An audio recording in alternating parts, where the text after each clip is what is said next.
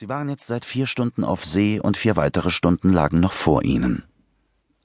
Das wusste sie, weil Will heruntergekommen war, um es ihr mitzuteilen. Halt durch, hatte er gesagt. Wir haben die Hälfte des Weges hinter uns. Leichter gesagt als getan.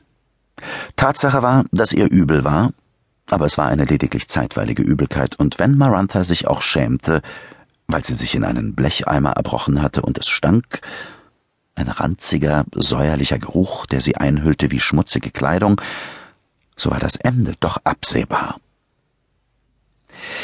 Tief in sich selbst zurückgezogen versuchte sie, sich auf die gegenüberliegende Wand des Rumpfes oder wie man das nannte, zu konzentrieren, als Ida rückwärts die Leiter, die zum Deck führte, heruntergeklettert kam und dabei grinste, als hätte sie eben den besten Witz der Welt gehört.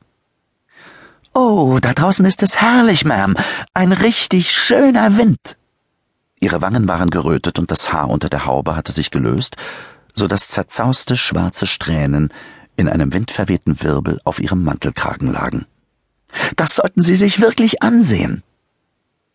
Mit einem Mal spürte Marantha, wie ihre Stimmung sich besserte. Ida konnte das bewirken. Für sie war jede Minute ihrer 22 Jahre auf dieser Erde ein wunderbares Abenteuer. Sie ließ den Blick über das Gepäck und die Vorräte gleiten, über die wenigen Möbelstücke, die Will ihr zugestanden hatte, weil es nicht praktisch war, das ganze Mobiliar auf die Insel zu schaffen, solange sie nicht wussten, wie sie mit dem Klima dort zurechtkommen würde. Kannst du dir vorstellen, dass heute ein neues Jahr anfängt? Ja, kann ich. Das Schiff tauchte in ein Wellental und wurde wieder emporgehoben. Sie verschränkte die Arme vor der Brust, versuchte Druck auszuüben und nichts herauszulassen, denn sie spürte, dass sie gleich wieder husten würde, und dann würde sie sich wieder übergeben müssen. Alles vergeht so schnell, sagte sie, aber eigentlich sagte sie es gar nicht mehr zu Ida.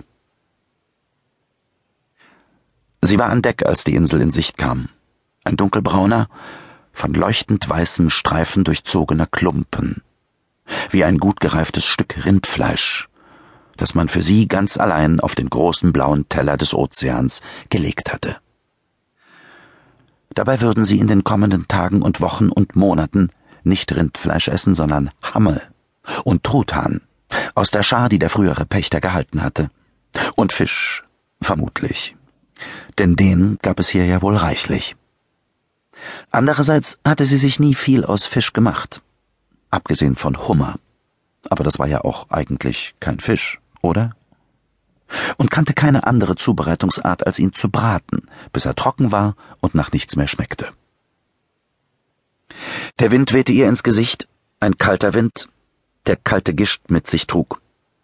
Segeltuch klatschte, Seile summten, aber der Wind fühlte sich gut an, sauber und rein und der Druck auf ihre Brust begann nachzulassen.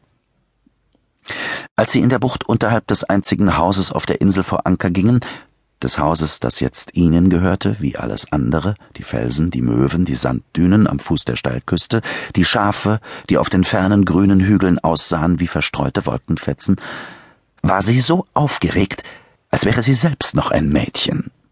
So aufgeregt wie Edith, die während der ganzen Fahrt keine zwanzig Minuten unter Deck verbracht hatte. Will hatte ihre Erwartungen gedämpft. Das Haus sei nichts Besonderes. Ein einfaches Schäferhaus aus Holz, vor 17 Jahren gebaut von Mr. Mills, ihrem neuen Partner in der Pacific Wool Growing Company. Aber das hatte sie nicht davon abgehalten, es sich in den vergangenen zwei Monaten jeden Tag vorzustellen. Wie würde es wohl aussehen? Die Zimmer. Wie waren die Zimmer angeordnet? Und wie war die Aussicht? Würde Edith ein eigenes Zimmer haben oder würde sie sich eins mit Ida teilen müssen?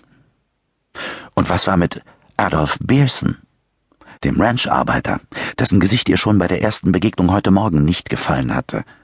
Und Jimmy, der Junge, der in den vergangenen Monaten hier draußen auf alles aufgepasst hatte, wo schlief der eigentlich?